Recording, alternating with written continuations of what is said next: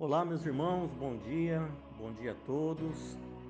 Hoje, mais uma sexta-feira, dia 28 de maio, queria trazer novamente a palavra com vocês, ter um tempinho da atenção de vocês para trazer a palavra do Senhor.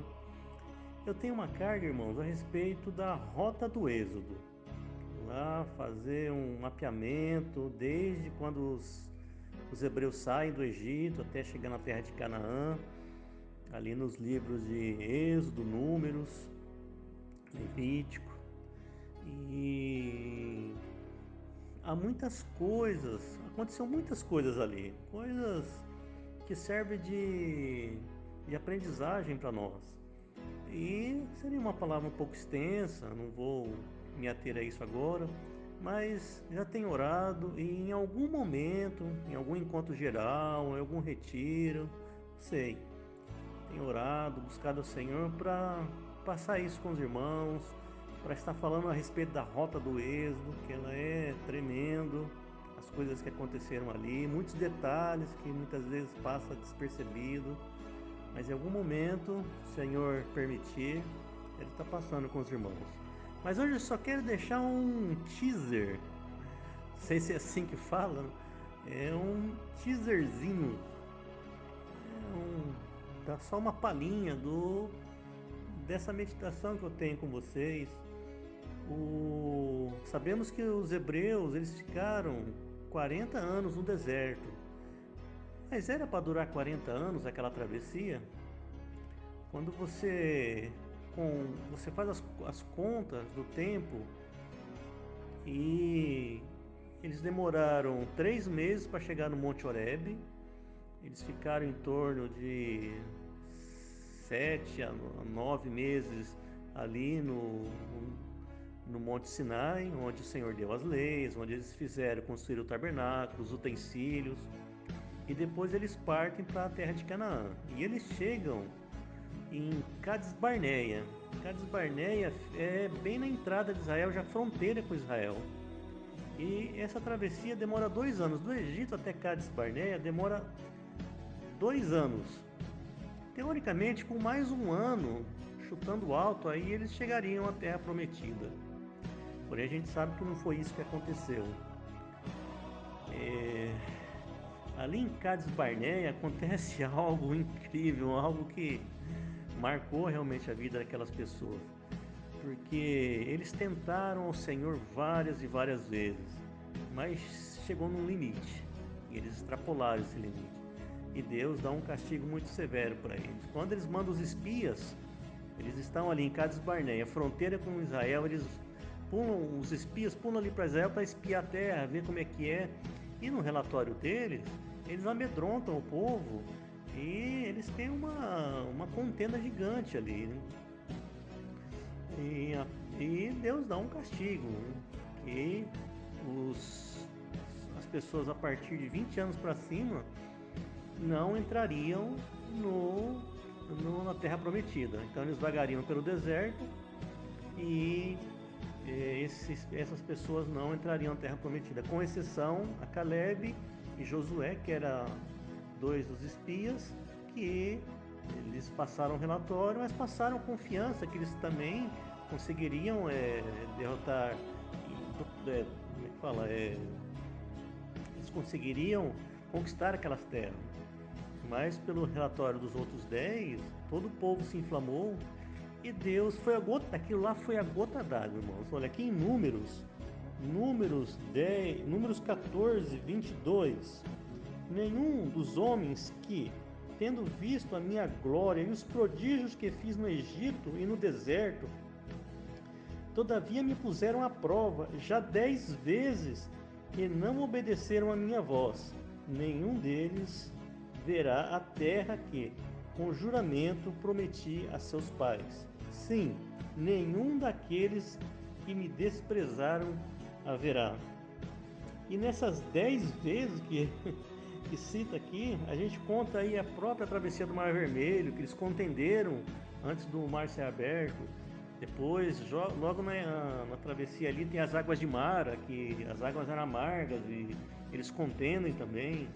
E, e Em alguns casos mais sérios, como as águas de Meribá, antes deles chegarem no Monte Sinai, ali numa região chamada Refindim, eles contenderam sério com Deus. E pela falta de água. E chegam a dizer assim: acaso estaria, está em Êxodo 17, viu irmãos? Acaso estaria Deus conosco? Imagina o coração de Deus ouvindo isso. Eles viram todas as pragas, todos os milagres, tudo que tinha acontecido até ali. E naquele momento eles, acaso estaria Deus conosco? Que coisa, vamos dizer, até certo ponto ridícula. E por outras vezes isso aconteceu, mas ali na hora dos espias, Deus realmente se zanga e coloca os, e dá o, essa sentença para eles. Então, uma travessia que seria no máximo três anos, eles começam e passam a percorrer agora mais 38 anos. E eles começam a girar esse deserto, eles vão lá pela terra de Edom. Eles ficam girando ali, ó, entre Cades Barneia e essa terra de Edom. Ficam girando 38 anos. Em Deuteronômios, Deuteronômio 2, 14, o tempo que caminhamos desde Cades Barneia até passarmos o ribeiro de Zered foram 38 anos, até que toda aquela geração dos homens de guerra se consumissem no meio do arraial, como o Senhor lhe jurara. Então eles ficaram girando ali 38 anos e toda aquela geração se foi. É quando eles vão passar para a terra, finalmente para a terra prometida. E aí foi quando Moisés escreve o Deuteronômio. O Deuteronômio. O Deuteronômio, na verdade, é um resumo é, de toda, todos os eventos que eles veem, é, que eles tiveram desde o Egito. E é dividido em cinco partes. São cinco discursos de Moisés. Eles estão nas campinas de Moab, já ali para atravessar o Rio Jordão e chegar a Jericó. E Moisés faz os seus últimos discursos. São cinco discursos, quatro discursos, mais um de despedida. E onde ele fala o resumo de toda a história, o resumo da lei, o resumo das promessas. E é muito interessante. E aí, no, quando nós lemos o Deuteronômio, os capítulos de 6 a 11 são instruções claras é, regras claras para que eles não se afastassem do, do Senhor, não adorassem outros deuses, guardassem os mandamentos do Senhor, inculcassem nos filhos. Quero ler só um pequeno pedaço para não me alongar. Deuteronômio 8, 11. Guarda-te, não te esqueças do Senhor teu Deus, não cumprindo os seus mandamentos, os seus juízos e os seus estatutos, que hoje te ordeno, para não suceder que, depois de seres comido, que depois que tiveres, que teres comido e estiveres farto, depois de haveres edificado boas casas e morando nelas, depois de se multiplicarem os teus gados e os teus rebanhos, e se aumentar a sua prata e o seu ouro, ser abundante em tudo que tens, se eleve o teu coração e te esqueças do Senhor teu Deus, que te tirou da terra do Egito, da casa da servidão, que te conduziu por grande e terrível deserto de serpentes abrasadoras, de escorpiões e secura, em que não havia água e te fez sair água da pederneira. Então, são instruções claras e desse pequeno trechinho eu faço um alerta aqui, irmãos, é, por quatro coisas. Primeiro, não tente a Deus com os teus pecados. Isso serve para nós hoje, querido. Não tente a Deus. Deus é misericordioso, Deus perdoa, Deus está sempre lá nos, é, nos amando, tendo misericórdia. Não é assim? As misericórdias do Senhor se renovam a cada manhã. Mas Deus também é justo. Não façamos como aqueles homens que pôs o Senhor à prova e, e teve um limite. Então não tente a Deus com os teus pecados. Jamais eleve o teu coração. Isso, queridos, é muitas vezes com o tempo decorrido, com os anos de estrada, é, a gente pode se acomodar um pouco, pode se regalar um pouco e elevar o nosso coração.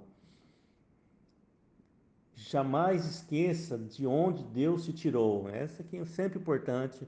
Deus nos tirou do inferno, Deus nos tirou do lamaçal do pecado, Deus nos tirou de uma vã maneira de viver. E, em alguns casos, é, tirou de desgraças maiores. Não esqueçamos disso jamais. E por fim, sempre guarde os mandamentos do Senhor. Isso aqui está relatado várias e várias vezes que Moisés orienta e alerta os irmãos para guardarem sempre os estatutos, os mandamentos, os decretos, as leis do Senhor. Tá bom, queridos? Estão repetindo: não tente a Deus com os teus pecados. 2. Jamais eleve o teu coração. 3. Jamais esqueça de onde Deus te tirou. E quarto, sempre guarde os mandamentos do Senhor. Então fica essa palavra para vocês. Deus abençoe o dia de hoje, o fim de semana. Um grande, forte abraço a todos.